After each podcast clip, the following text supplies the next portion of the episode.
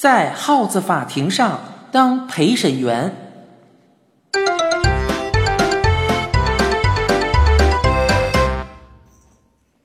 我紧张的喘不过气来。两个耗子法警把一个大耗子带到被告席上。哎呦，真是我爸！难道我爸弄死了二十只耗子？果然都是没成年的小耗子。我扭头看着怪老头，怪老头说：“瞧我干什么？瞧台上啊！”台上正在宣读起诉书。被告曾于四月二十二日至二十七日六天内。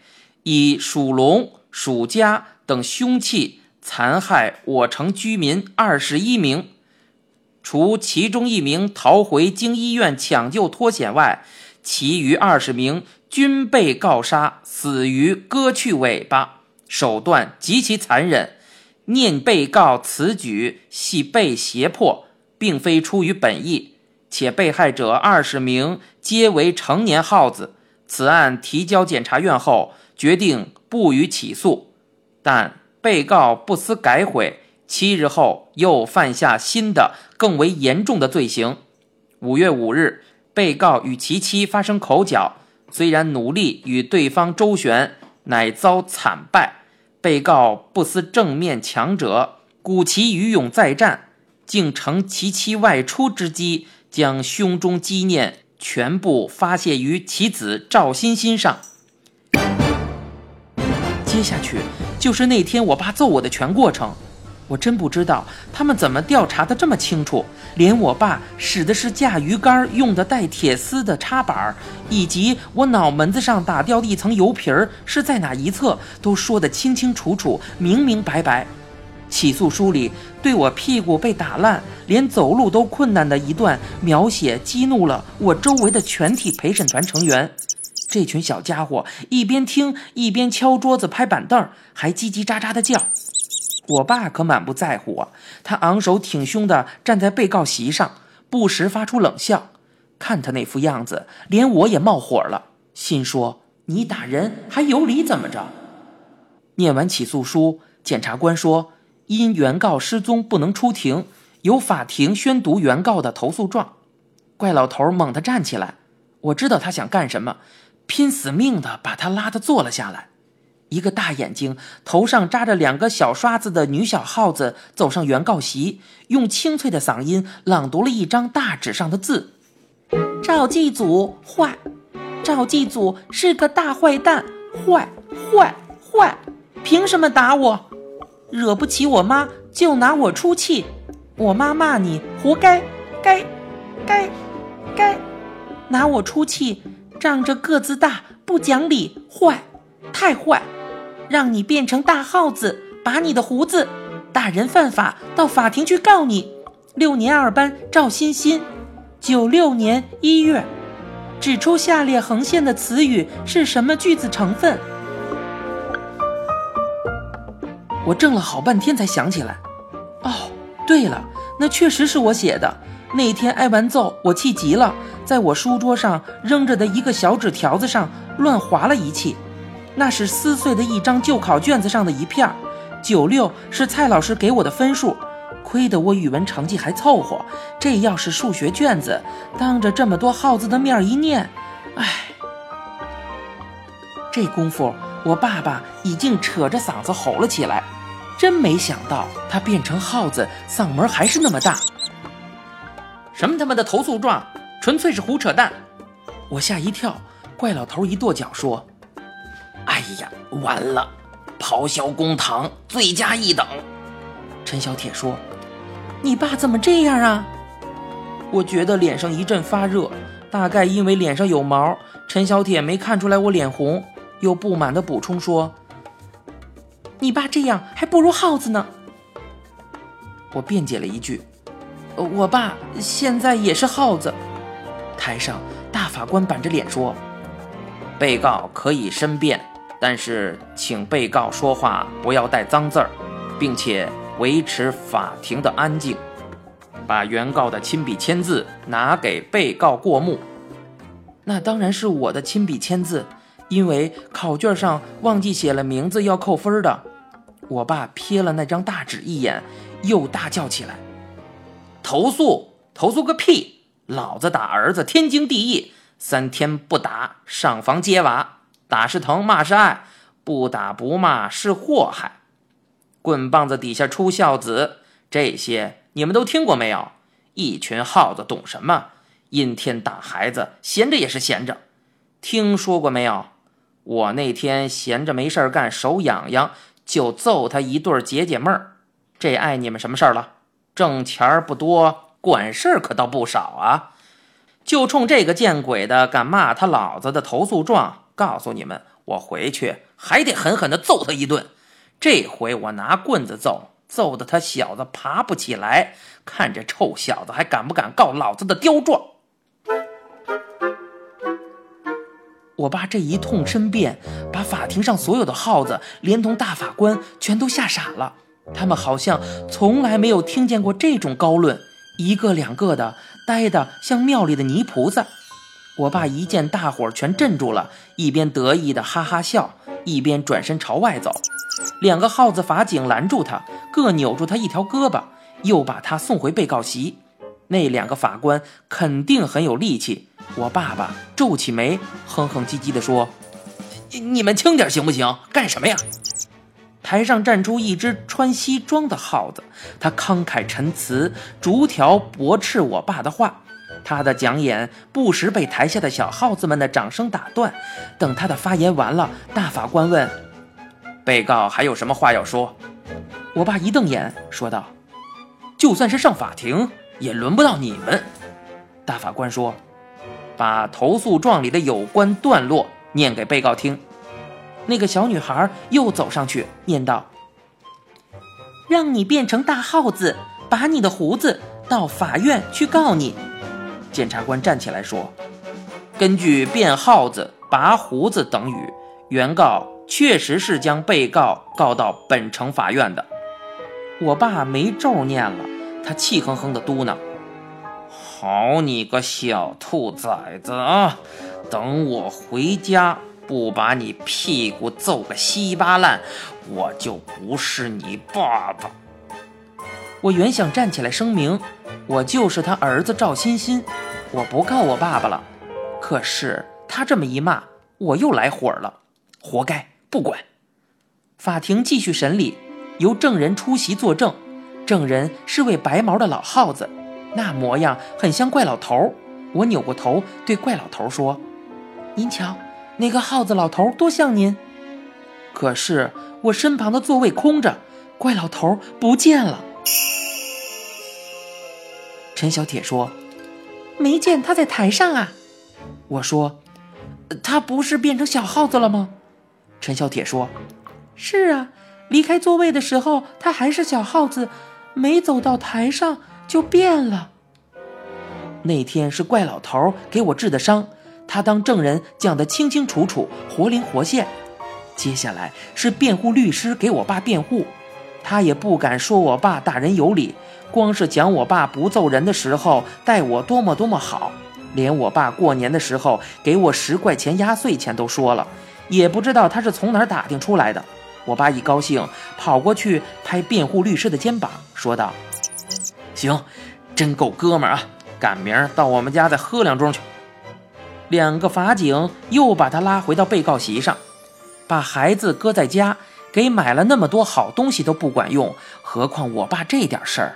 再说，我爸早宣布揍我是为解闷儿，辩护律师再说什么也是白搭了。大法官宣布判决书之后，陪审团全体成员争先恐后的举起手来。台上的大牌子立刻显示出来，陪审团出席成员数一百七十五，赞成票一百七十四，反对票一。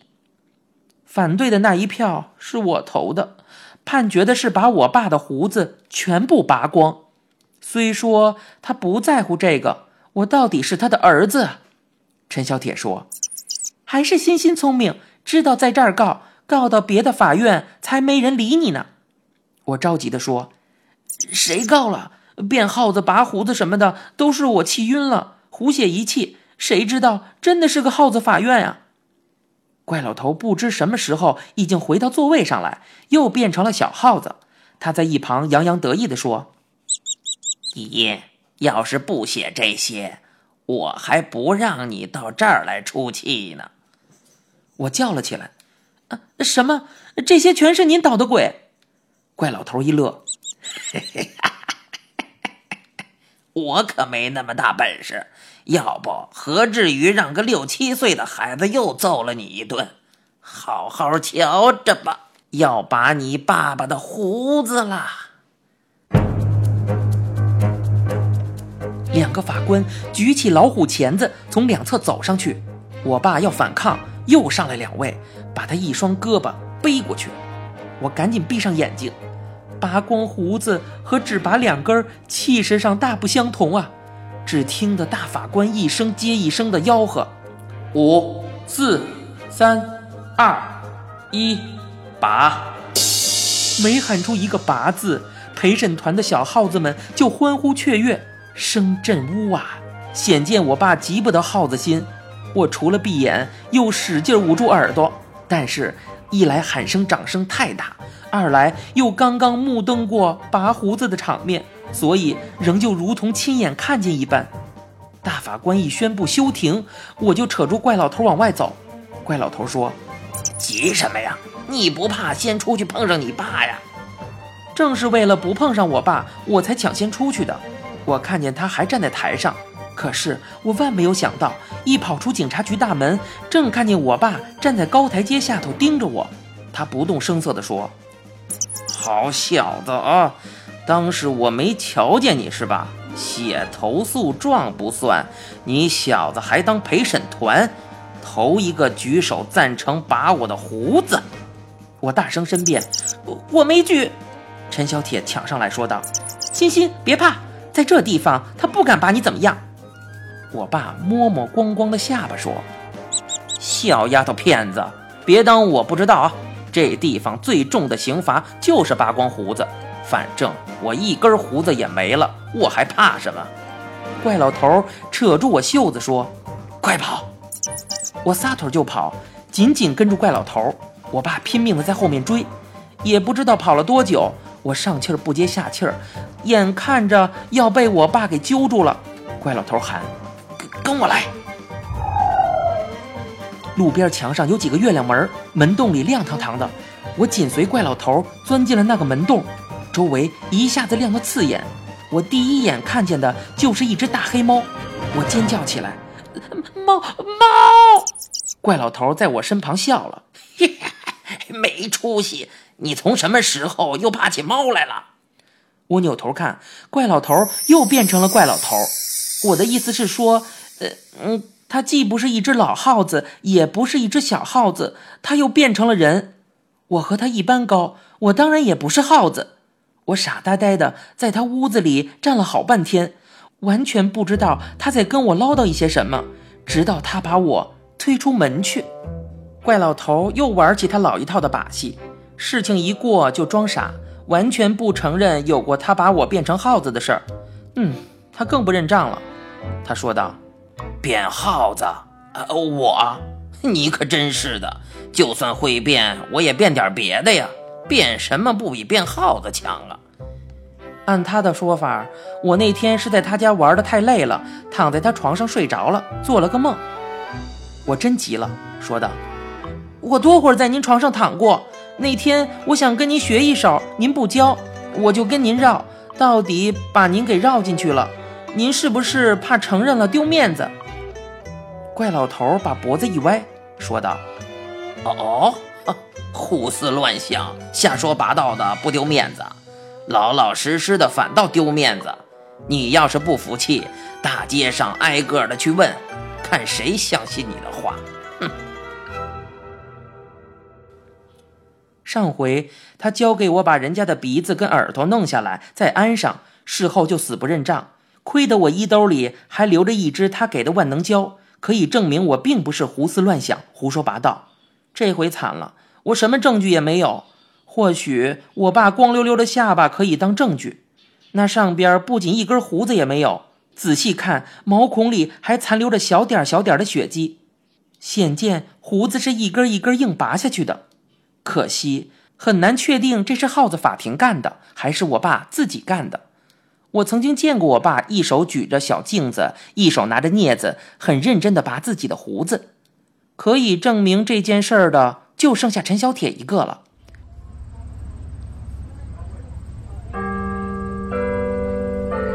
我听见班上两个女生在那儿嘀咕：“陈小铁可真够娇气的，那么点小毛病，休息了这么多天，至于吗？”我就决定去看看陈小铁。陈小铁的家住在平房。我走进院子的时候，正见他举着喷壶浇花他抬头瞧见我，似乎有些惊慌，放下喷壶就钻进屋里去了。